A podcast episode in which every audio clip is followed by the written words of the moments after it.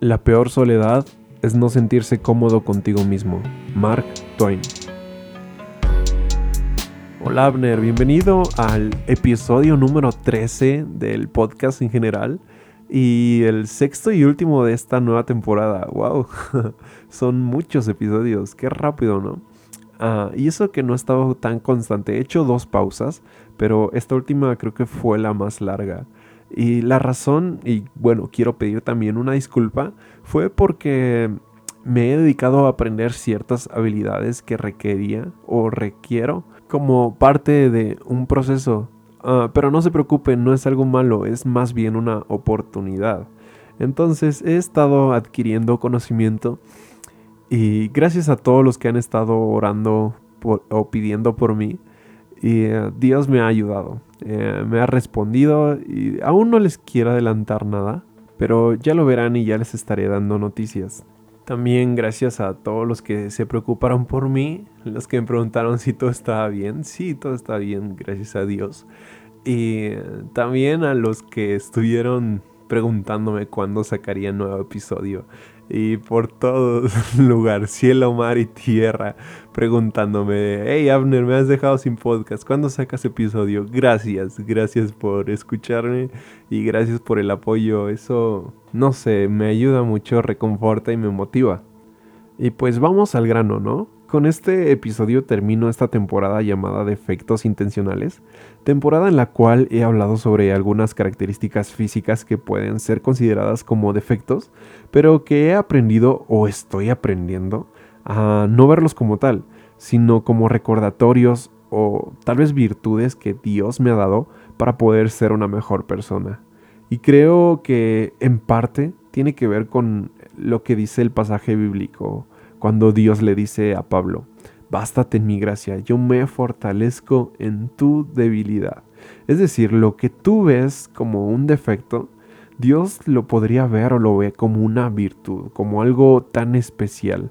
Pero hay algo que debemos de hacer antes y que es pues bastarnos en la gracia de Dios para poder verlo, para poder descubrir cuál es la intención divina detrás de eso que nosotros llamamos o vemos como defecto. Y quiero que esta temporada termine con una super conclusión, como quien dice, ¿no? Con un broche de oro, que hable acerca del trasfondo que tuvo toda la temporada, que en cierta forma fue encontrar el amor propio. Y por eso le puse a este episodio Buscando amarme, porque busco hablar de amor propio, solo que ahora no quiero dirigirme solamente a mi persona, sino que a todos, porque sé que muchos padecemos o hemos padecido nuestra salud mental debido a cuestiones en nuestro físico o cosas que nos acomplejan.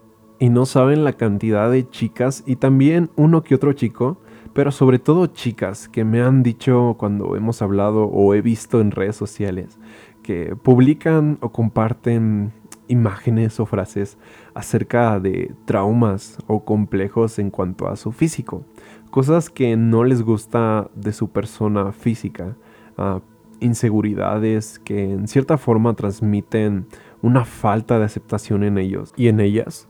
Y creo que muchas veces pensamos que esas inseguridades fueron originadas por un comentario, una mirada, un apodo o un suceso desagradable que nos haya pasado, pero la verdad es que no, simplemente ese suceso reafirmó algo que ya habías pensado antes, lo cual concluyó en una inseguridad que te acompleja día a día. Tal vez al comer, tal vez al verte en un espejo, al caminar, al hacer ciertas actividades, no lo sé, pero te acompleja.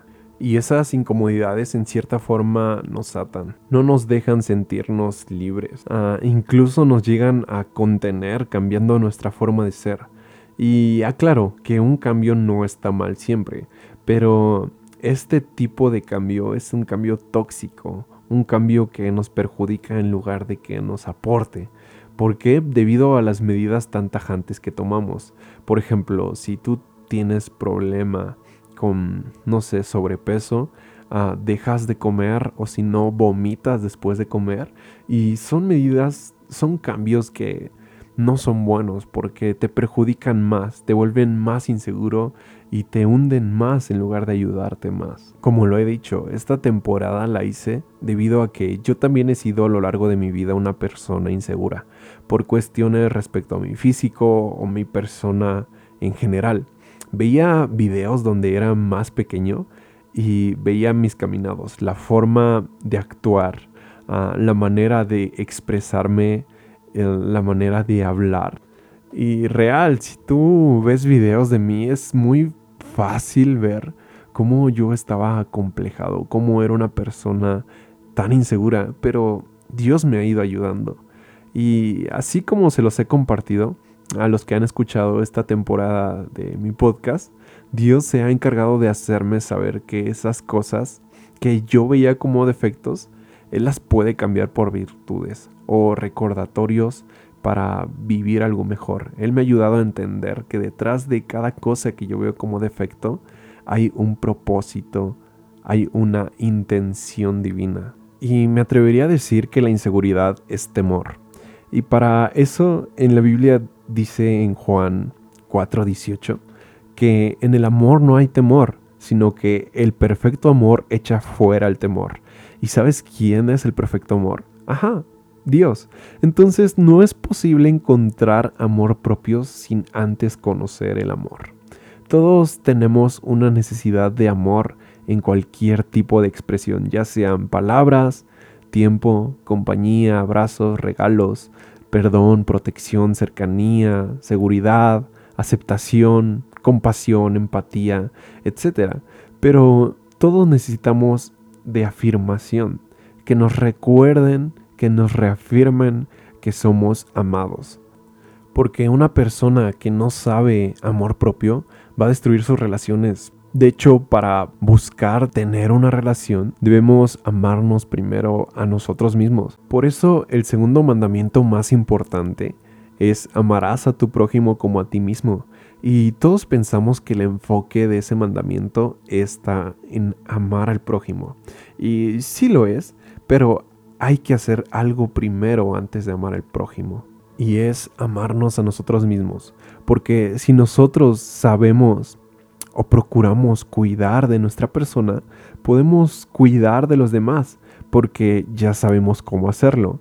Y no tiene que ver esto con egoísmo, mucho menos con narcisismo.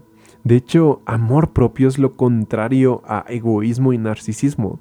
La falta de amor propio es lo que más destruye nuestras relaciones, el querer y buscar que otras personas nos den lo que nosotros necesitamos, tal vez mirándolos como nuestra fuente de amor. Eso, eso es egoísmo y amor propio es proveer de mis propias necesidades, tanto espirituales como físicas, emocionales, no sé, dormir bien, estar bien, comer bien, procurar que estas cosas estén fuertes en mí para poder dar a los demás. Y es como un estoy amándome y estoy creciendo como la persona que quiero ser para poder darte la mejor versión de mí. Y no porque tú me lo hayas pedido, sino porque yo te lo quiero dar. ¡Wow! Eso es amor. Eso es amor que tiene sus raíces en amor propio. Y así debe ser un cambio. Si tú estás cambiando o quieres cambiar para sacar la mejor versión de ti, cambiar para bien y no como un cambio tóxico, debe ser un cambio motivado para sacar la mejor versión de ti. Un cambio para ti, y los demás que te rodean. Y no porque ellos se lo merezcan o no, sino porque tú te mereces ser mejor. Te mereces el poder cambiar tu entorno y hacerlo mejor. Porque siempre se puede hacer un cambio. Independientemente de lo que te acompleja en tu físico o en tu personalidad, el cambio empieza por tu forma de pensar. Y después se toman acciones saludables que puedan aportarte. Y de esta manera poco a poco se va reflejando en tu exterior. Como dice Proverbios 15:13, el corazón alegre hermosea el rostro. Pero ese cambio debe ser por ti, porque te amas, porque quieres la mejor versión de ti. Y no solamente pensando únicamente en ti, sino también en los demás. Darles la mejor versión de ti. Incluso también si no quieres descubrir la mejor versión de ti o piensas que no necesitas cambiar, que ya eres esa versión mejor, Ah, está bien y es completamente aceptable, pero lo que te quiero dar a entender es que debes amarte y librarte de esa esclavitud, de que tu estado emocional dependa de lo que otra persona opine de ti, de la aceptación de un grupo de personas, de las reacciones que obtengas, de lo que la gente diga de ti, porque eso es como tu alimento diario y tú en general dependerías de otra persona. Y yo creo que por eso la Biblia dice, maldito el hombre que confía en otro hombre. ¿Por qué? Porque al final caes en una maldición, en una esclavitud donde tu felicidad está o depende de la gente, de gente tan imperfecta y hasta de gente tan malvada entonces por tal razón debemos de cultivar nuestro amor, debemos de cultivar nuestro perdón para poder desempeñarnos en el mundo siendo seres humanos independientes, sin tener que vivir con tanta hambre de aceptación. Tal vez siendo seres humanos completos, enteros, íntegros. No, no debemos exigir ser amados, porque esa es una manera muy tóxica de buscar amor ya que lejos de formar amor, formas un orgullo. Y es muy común ahorita, ¿no? Lo vemos. Ah, el formar un caparazón ah, en lugar de amor. Creamos un caparazón donde nadie pueda entrar y es una forma tóxica porque te lleva a ideas como la siguiente. Si no me soportan en la peor parte de mí, no merecen la mejor versión de mí. ¿Es neta? ¿Eso es amor propio? No, claro que no, eso es orgullo. Amor propio no depende de ninguna persona. Si quieres probar algo sobre tu persona o sientes la necesidad de demostrar quién eres en verdad, de demostrar que puedes hacer tantas cosas y así, eso no es amor propio, eso es orgullo y estás dependiendo de los demás. Yo quiero hacer esto porque quiero ser visto yo quiero hacer esto porque necesito amor. No, así no funciona. Lo que quieres hacer debes de hacerlo libre. Que te importe un comino lo que digan las demás personas, la reacción de las demás personas. Solamente debes de hacerlo porque quieres, porque sabes quién eres y porque puedes hacerlo, porque tienes ese amor propio. Les voy a contar algo mío, algo personal. A mí me gustaba mucho el fronteo. Para los que no saben, es un tipo de música dentro de la música urbana. Y cuando me sentía achicopalado, cuando me sentía triste, lo escuchaba para tratar de subir mi ánimo. El decir, es que yo soy el rey, soy un campeón, ahora estoy arriba y tú estás abajo, que yo tengo, que yo hago, que yo deshago. Eso para mí, según, me ayudaba a sentirme mejor. Ayudaba a salir un poco de mi realidad e imaginarme cosas que ni siquiera son verdad. Y que al final, ahora me doy cuenta que eso es un tipo de orgullo, es un tipo de caparazón que simplemente lo único que muestra es más inseguridad que amor propio. Y ahora me doy cuenta, era tan bobo cantando y escuchando eso. Oh, por Dios, no estoy orgulloso de eso. Tampoco quiero ofenderte o decir, hey, ya no escuches eso. Si a ti te gusta, pues adelante. Pero a mí no me ayuda a mi persona. Me perjudica y me hace más inseguro en lugar de aumentar mi autoestima. Y lo que quiero decirte con esto es que amor propio no es mentir o tratar de salir de tu realidad para transportarte en una realidad que no es la tuya. No, amor propio es tener tu identidad bien firme. Es tomar de parte de Dios eso que necesitas y llenarte y procurar que esas cosas que Dios te da sean para ti. Así como Jesús, ¿no? Cuando fue tentado, cuando el diablo lo tentó, y a pesar de lo que el diablo le podía decir o le dijo, él nunca se dio pues él ya sabía quién era y no era necesario demostrar nada de lo que el diablo le estaba pidiendo. ¿Por qué? Pues porque Jesús tenía su identidad firme, porque Jesús tenía amor propio y encontraba y tomaba esas cosas de parte de Dios, eso que necesitaba, se llenaba con Dios para poder dar a las demás personas que le rodeaban. Pero ¿cómo puedo yo encontrar ese amor propio? Pues puse tres puntos y quiero compartirte el primero. El primero es ponte primero. Procura tu salud emocional, física y espiritual primero. Pon primero tu forma de construir ese amor propio, evaluando todos los días cuáles son tus motivaciones por el cual haces algo, cómo estás siendo transformado, qué es lo que estás cambiando en ti, en tu persona, lo que intentas cambiar, en qué estás trabajando. Y no necesariamente tienes que ser tú el centro sino que se trata más bien de que el centro de todo sea la transformación, que estés llevando una transformación positiva que saque la mejor versión de ti. Y para eso debes de evaluar cuáles son tus necesidades.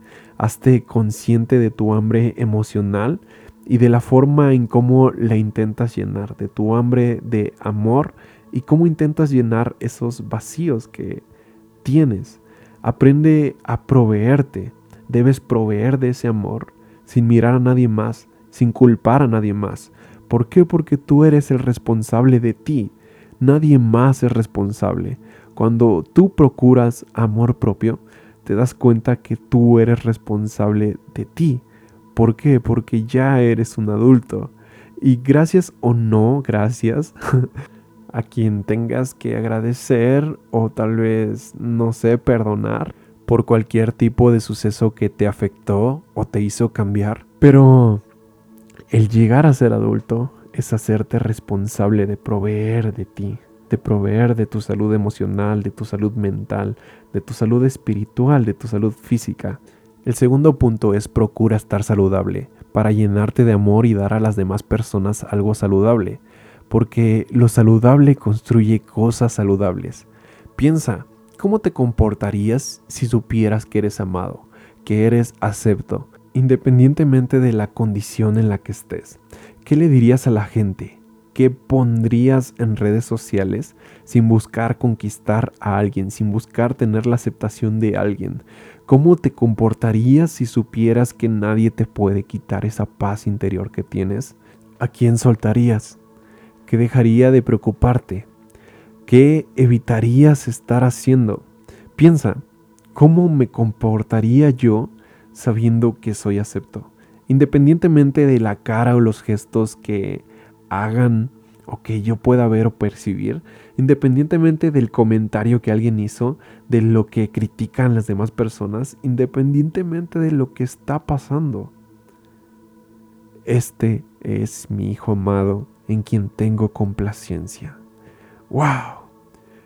¿Por qué pasó eso? ¿Por qué pasó eso en la historia de Jesús cuando fue bautizado? Pues porque Jesús, como humano, necesitaba afirmación, necesitaba saber que era amado y asimismo tú y yo necesitamos afirmación. Y hoy Dios te dice, eres mi hijo o mi hija amada. Y por eso Dios es amor. Y lo que necesitas tú es a Dios, necesitas más amor. ¿Y qué mejor lugar que encontrar ese amor en el amor? Es algo extraordinario, no sé si lo entiendes.